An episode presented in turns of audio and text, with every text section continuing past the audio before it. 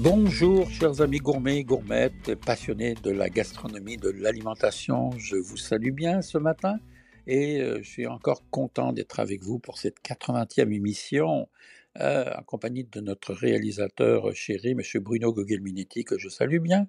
Eh bien, on est déjà rendu le 9 janvier, hein. on a passé les rois. Vous vous souvenez quand je vous parlais des galettes des rois le 6 janvier, ben, on y est là maintenant, alors c'est le temps. Allez chez vos, vos pâtissiers préférés, puis achetez une belle galette que vous allez faire tiédir au four et vous allez vous régaler. Et je l'espère, et aujourd'hui, on parle de quoi, mes chers amis? On parle de sujets qui, je l'espère, vont vous passionner parce que c'est des sujets qui nous concernent tout le temps. On parle de l'œuf, l'œuf, euh, l'œuf neuf, l'œuf, le coco, pas le coco de Pâques, mais le coco. On va parler des sushis. Hum, les sushis, attention aux fraudeurs, et on va parler des meilleurs sucres qui vous entourent dans votre alimentation de tous les jours. Et vous allez voir qu'au Québec, on n'est pas mal placé du tout. Alors, pourquoi je vous parle de l'œuf? Parce que la première chose, quand je suis arrivé au Québec, il y a une quarantaine d'années maintenant, ça fait un bail, euh, je me suis rendu compte que la population nord-américaine consommait des œufs, mais la plupart du temps, le matin, au petit déjeuner. Alors qu'en Europe et en Asie, c'était autre chose, c'était autrement. Bien sûr, on consomme des œufs quelques fois le matin, mais on en consomme surtout dans la journée, sous différentes formes, et vous allez voir comment, pourquoi, donc euh, les gens consomment différemment. Alors, Québec, Canada, États-Unis, on consomme les œufs, une partie de la population va les consommer le matin au petit déjeuner, souvent accompagnés de saucisses, de bacon, de jambon, de, toutes sortes d'affaires, y compris de, de pommes de terre. Alors qu'en Europe, c'est pas très courant, même si ça le devient, mais c'est pas la mode, c'est pas la tendance les œufs qui font partie de notre alimentation de tous les jours, puisqu'on va en trouver. Euh, euh, honnêtement, sans œufs, je ne sais pas comment on ferait dans les pâtisseries puis dans les préparations culinaires, parce que que ce soit la crème anglaise, crème pâtissière, euh, dans beaucoup de gâteaux, on va mettre des œufs, donc soit des blancs d'œufs, soit des jaunes ou soit des œufs entiers. Mais aussi dans la cuisine, on va les consommer de bien des façons, notamment l'omelette. L'omelette qui a, qui a eu ses lettres de noblesse à une époque bien précise, notamment au Mont-Saint-Michel en France, avec l'omelette de la mère Poulard, qui fait partie des grandes traditions culinaires. Pourquoi je dis ça? Parce que à une époque, la mère Poulard donc faisait des omelettes et qui reste encore, hein, qui reste encore aujourd'hui un secret pour bien des gens parce que l'omelette, d'ailleurs vous allez payer 50 euros pour une omelette, faut le faire quand même, là c'est quand même pas si mal. Croyez-moi, vous allez vous en souvenir de votre omelette, mais elle est soufflée, donc elle est dans l'assiette et elle est exceptionnelle. Pourquoi? Parce que ces œufs sont battus devant, devant vous très très longtemps et ce qui font qu'ils moussent énormément quand on veut les mettre dans la poêle. Alors encore aujourd'hui au Mont-Saint-Michel, quand vous arrivez en bas du Mont-Saint-Michel, il y a la mère Poulard qui est là. Donc euh, on parle de trois générations. C'est une grande société euh, alimentaire qui a repris ça. Je, plus, je pense que c'est Nestlé, mais je ne suis pas certain. Et encore, on perpétue cette tradition à faire les omelettes de la mère Poulard qui sont vraiment très très réputées. Après ça, il y a eu tous les plans gastronomiques l'œuf cocotte, l'œuf poché, euh, l'œuf brouillé aux truffes, ou pas, toutes les préparations d'œufs qui existent, c'est vraiment phénoménal. Alors, on voit que au Québec, bon, à part les restaurants, on consomme pas beaucoup d'œufs le soir dans la journée, dans les familles. C'est reste quand même le matin. Mais il y a une recette que moi je vais vous dire que j'apprécie toujours, ce sont les œufs mimosa. Et je me souviendrai toujours, euh, lorsque j'étais à Radio-Canada avec notre ami Le Bigot, il y avait une tradition qu'on faisait dans le temps des fêtes et notamment à Noël, le matin ou la dernière émission de Noël, on faisait des œufs mimosa et on se régalait tous ensemble à manger ce plat qui est un plat très simple à faire et vraiment très intéressant. Alors voilà pour l'histoire de l'œuf.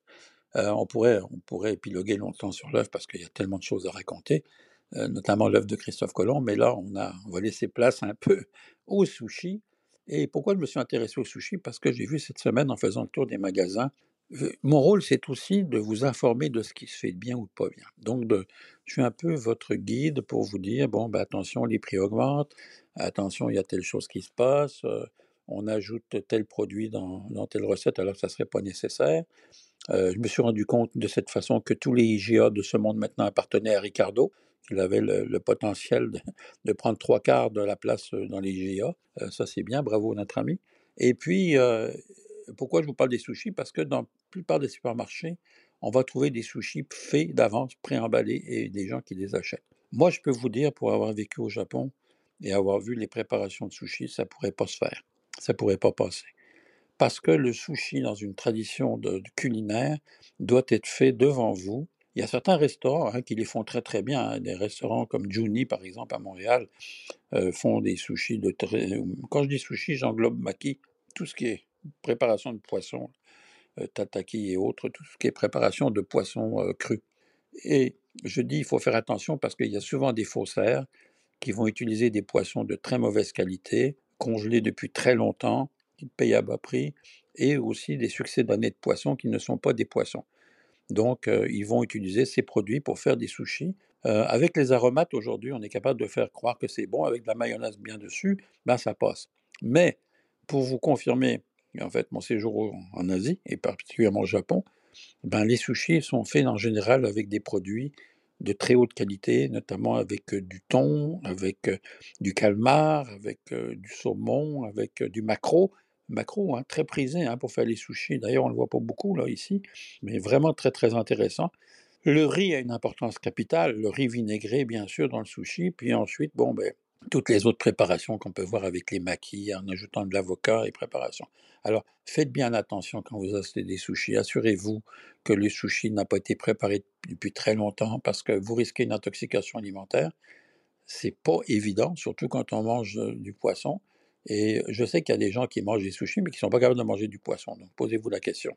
Parce qu'à la base, c'était le, sushi, c'est vraiment une préparation de poisson auquel on ajoute du riz. Quand on va à Okinawa, dans toutes les îles ou, peu importe ce qu'on trouve au Japon, vous allez avoir des, petites baraques au bord de l'eau ou dans les marchés qui vont vous servir des sushis. Et là, vous avez quatre cuisiniers devant vous qui fabriquent ces sushis minutes. Alors, avec des algues et toutes sortes de choses. Donc, soyez vigilants sur les sushis. Il en existe de très très bons, mais faites confiance en général aux préparateurs de sushis. Et souvent, ce que vous allez trouver, vous allez voir des chefs sushis qui ne sont pas du tout des Japonais, qui sont souvent des Coréens, Vietnamiens, mais pour nous, ça ne fait pas la différence parce qu'on ne pose pas la question, puis ça se peut qu'ils soient aussi des bons cuisiniers. Alors, voilà pour les sushis. Maintenant, on parle des meilleurs sucres. Le sucre est, est- rendu vraiment l'ennemi numéro un au niveau de tout ce qui est nutritionniste. On le savait, on le sait. Les gens qui font du diabète ont tous un problème. Il existe beaucoup de sucre sur le marché. Euh, ça vous semble bizarre, mais il existe beaucoup de sucre. Le sucre de maïs, le sucre de betterave, le sucre de canne à sucre, le sucre d'agave aussi.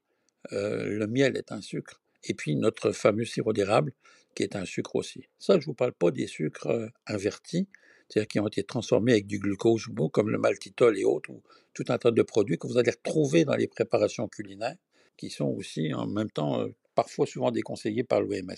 J'ai vu un article qui vient de sortir dernièrement, là, par, justement par l'OMS, et qui déconseille les, faux sucres, en fait, comme, même comme le stevia, ce qui m'a surpris, qui est en fait une plante, euh, une plante de nos, jardins qui pousse très bien et qui est un sucre naturel, mais dès l'instant qu'il est transformé, ces gens-là de l'OMS, l'Organisation mondiale de la santé, le déconseillent. Et ce qui apparaît être en ce moment le sucre prisé par tout le monde, ben, ça reste le sirop d'érable. Et oui, notre fameux sirop d'érable, produit national brut au Québec, est en train de remporter la palme des meilleurs sucres pour la santé.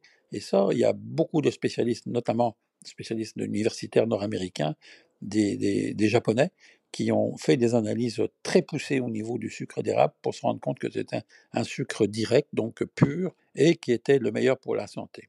Ça reste que c'est du sucre, hein, euh, ne, ne vous leurrez pas.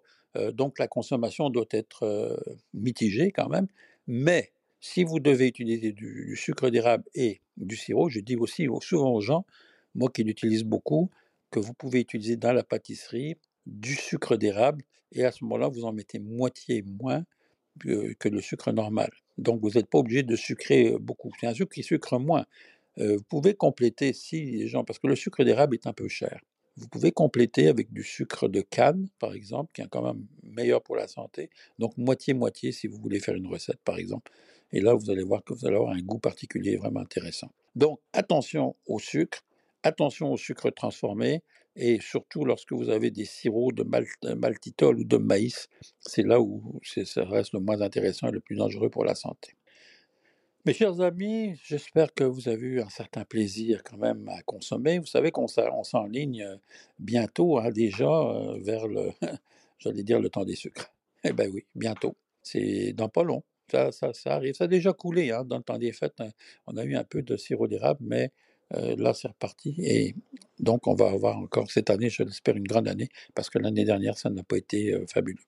Sur ce, je vous embrasse, je vous souhaite une belle semaine. J'ai bien hâte de vous retrouver la semaine prochaine. Vous savez, la semaine prochaine, de quoi je vais vous parler? Je vous parler des huîtres. On a déjà parlé, mais il y a beaucoup d'huîtres sur le marché maintenant au Canada et particulièrement au Québec. Allez, je vous embrasse. Passez une belle semaine. Bye bye.